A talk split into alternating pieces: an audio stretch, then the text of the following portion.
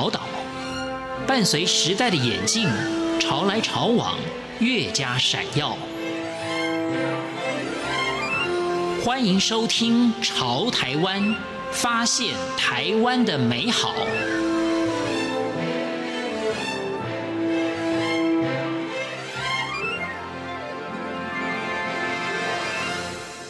各位亲爱的听众朋友，您好，我是李正纯。我相信朋友们在念书的时候，大概都会针对我的志愿，也许写过文章，也许上台发表过想法。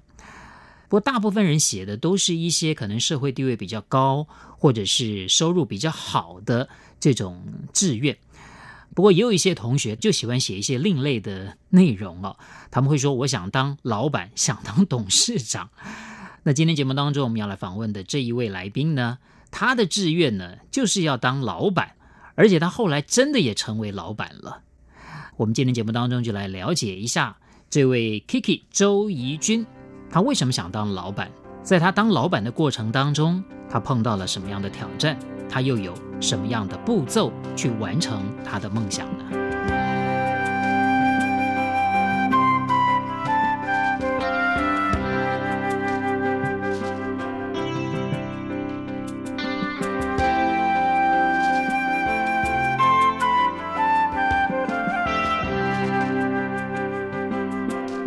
？Kiki 周怡君，你好，Hello，大家好，我是 Kiki。是这个怡君呢，做这个行业可以先跟大家我们来介绍一下，就是做美甲，嗯、就是指甲的彩绘，对，美甲，美甲彩绘啊，指甲彩绘，真的就是从一无所有开始，嗯啊，到现在呢，已经拥有了一间非常大型的这个美甲的店面也好，或者说它也可以讲就是一个企业了啊，嗯、未来，所以。呃，如何的迈向这样的成功，实践自己的梦想，这是我们今天节目当中要跟大家来好好的来了解一下的。嗯，我其实我最喜欢看很多人的故事，就是说从他还没有达到现在这样的成就以前，最早开始你是怎么会有这种想法的？你就不爱念书，嗯，但是你有一个梦想，我觉得非常的厉害哎，就是说人家问你要做什么的时候，你说你想做老板，对，想做老板。为什么你想做老板？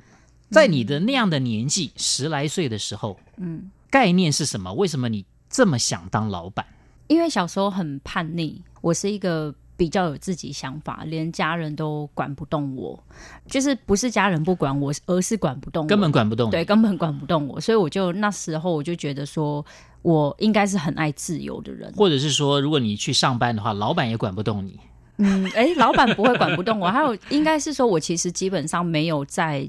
很多地方上过班，是，就是我其实只想要做自己想要做的事情。那当老板的意思是说可以赚比较多的钱，是有这种想法吗？小时候没有，小时候很单纯的想法就是我想要做自己喜欢的事情。那因为当老板就可以决定自己想要做什么，如果不是老板，就等人家的来分配。对对对对对对，对，那时候是我自己有发现我很爱漂亮。就国小的时候就发现自己很爱漂亮，然后呃，我在国中的时候我就花了上万元，因为我以前小时候有雀斑，我不是痘痘是雀斑，满脸现在看不出来。对，因为就是很爱漂亮，就保养品把它擦掉，镭 射把它弄掉，是是是。所以就是那时候花了上，哎，记得好像是大概三万块。哇，在国二还国中就花这个钱？对，因为国家里面知不知道？不知道，知道的话恐怕他们应该不会怎么样，不会怎么样，对他们不会怎么样。哎，所以可见你的。家庭对你也算是蛮宽容的，对，就是他们可能觉得这样做不好，他们顶多念一下，但是也不会对你怎么样。可是你要花上万元去买这些保养品，知道我怎么存的吗？你你哪来这个钱？国中啊，国中像我自己的小孩，我都觉得他大概没有办法有支配上万元金钱的空间呢。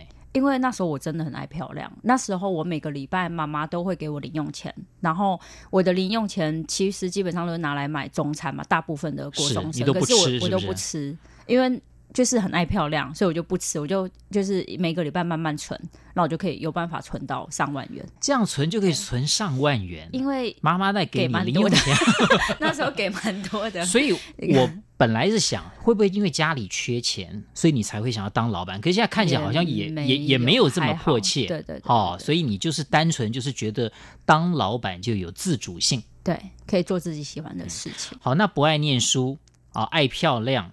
呃，家里面就完全就是不会逼着你一定要念书，你的家里对你真的很宽容。对，因为不爱念书就可以不念书。因为可能我们家里是原住民家庭，本身就比较乐观，比较不大爱念书。宽容了啊、哦，就是很宽容，空间很大，空间很大。对对对，就你想做什么就做什么。对，他们就是不会限制我一定要怎么样。我记得在我国中要升高中的时候，妈妈有跟我讲说，希望我去读长庚护校。当护士，哎，很多原住民好像都去当护士，因为那个就是对我们原住民很加分，是就是很容易就进了。可是我那时候就跟妈妈说，你也没兴趣，我就说我不要，妈妈就没有也没有再逼我了。是对，当然当老板是一个很空泛的一个想法了。嗯，那当哪一个行业的老板？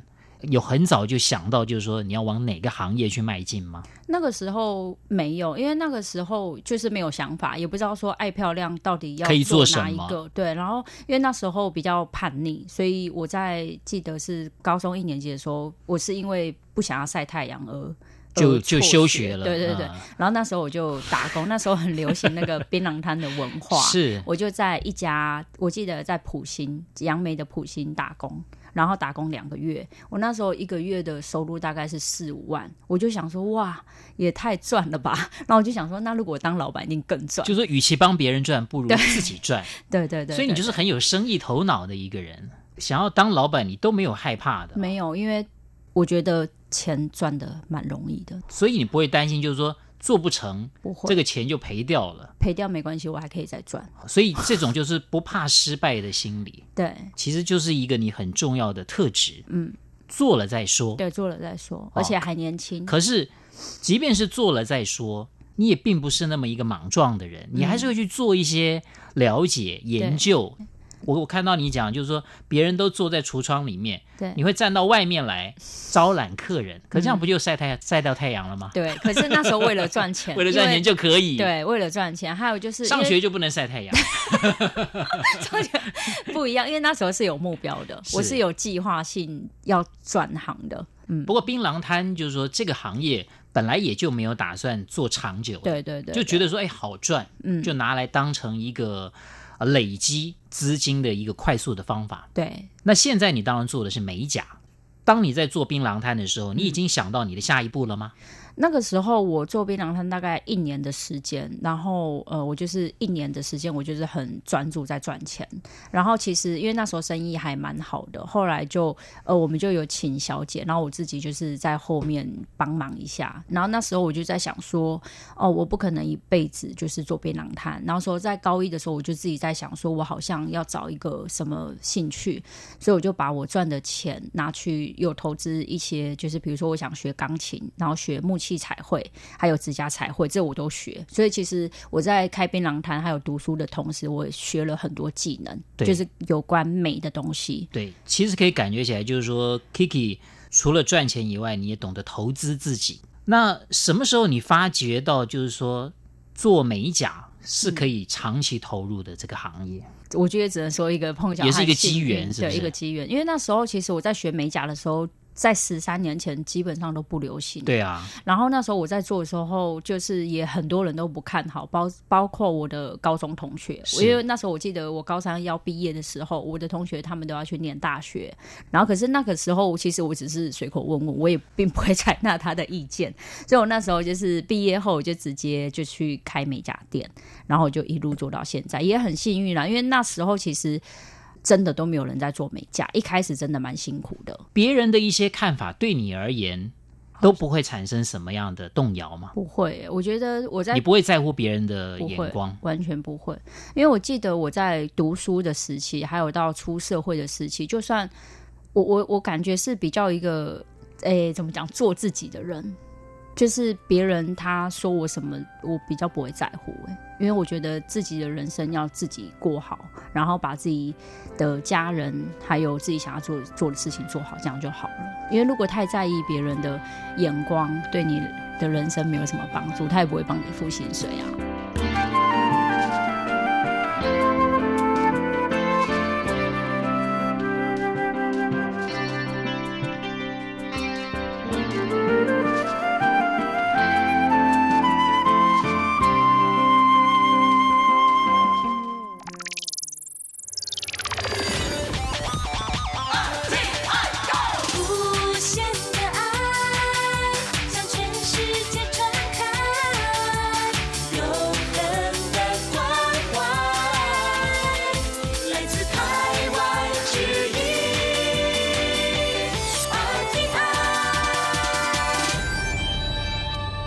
是李正淳。今天我们特别啊邀请到了周怡君 Kiki 啊来分享啊他的这个微型创业必修心法。当然你是从微型创业开始的，嗯、因为槟榔摊也好，美甲店也好，好像一开始都可以是一人公司，而且是规模也不用很大，嗯、空间也不用很大就可以做的。嗯，呃，但是你特别强调女力。女生的力量，为什么你要强调女力呢？应该是说，女生有了家庭啊，基本上就会被很多事情卡住，可能他比较没有那种企图心了。对，尤其是呃，现在其实呃，女生她只要在职场上有怀孕或是结了婚，其实大部分啊，就是可能大公司可能会比较不用，然后或是可能有了小孩，那她就是在她的事业发展，她就会有。会有停滞期，然后为什么我会强调女力的原因，是因为我觉得女生真的也可以平衡家庭和事业，就是她可以取得一个平衡。然后，因为我现在目前也是遇到这样子的状况，对，你也有小孩嘛？对，那你怎么来平衡呢？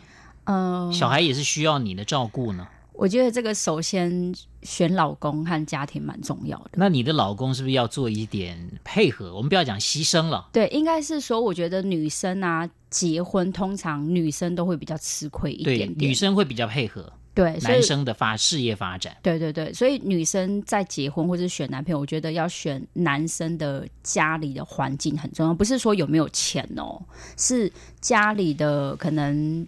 父母啊，还有手里就是大姑小姑啊，还有家里的环境的状况是怎么样，你才可以去平衡你的家庭。就像呃，我的小孩早上是我婆婆公婆带，那晚上是我带，然后有时候呃，我我休假或是我先生休假，我们可能会错开，我们会去呃平衡是谁带，而不是说这个小孩生出来就一定全部都是我的责任。我觉得每一个人都是。呃，独立的应该要平均分配会比较好。那你有没有遇到，就是说先生给你提出要求，你可不可以不要花那么多精力在事业上面？嗯，不会，目前是还好。所以，所以可见就是说你在交往或者说在结婚之前，或者就已经大家有沟通过了，对对对对，就是说你有对于事业上面，其实你是有你的企图心的。对，那对方也必须要有。支持你的这样的一个想法，对，没有错。因为在要结婚，哎，在交往的时候，我先生就知道我，我我就已经开店了，然后也知道我事业心蛮强的，所以我也告诉他说，哎，就是未来如果我们要结婚生小孩，我还是一样会继续就是做我喜欢的事业，然后接下来我有什么发展，我就讲给他听。那其实我们刚刚前面提到，就是 Kiki 啊，从原来的这个这个小型企业、微型创业，嗯、到现在呢是一个比较大规模了。嗯，其实这种微型创业。赔了也没什么关系，嗯，可是当你要做一个比较大型的店啊，甚至是未来还会有更多的发展的时候，你的你的员工背后代表的是很多的家庭，对，不能够就是说啊，今天收了就算了，只是你一个人的事情了。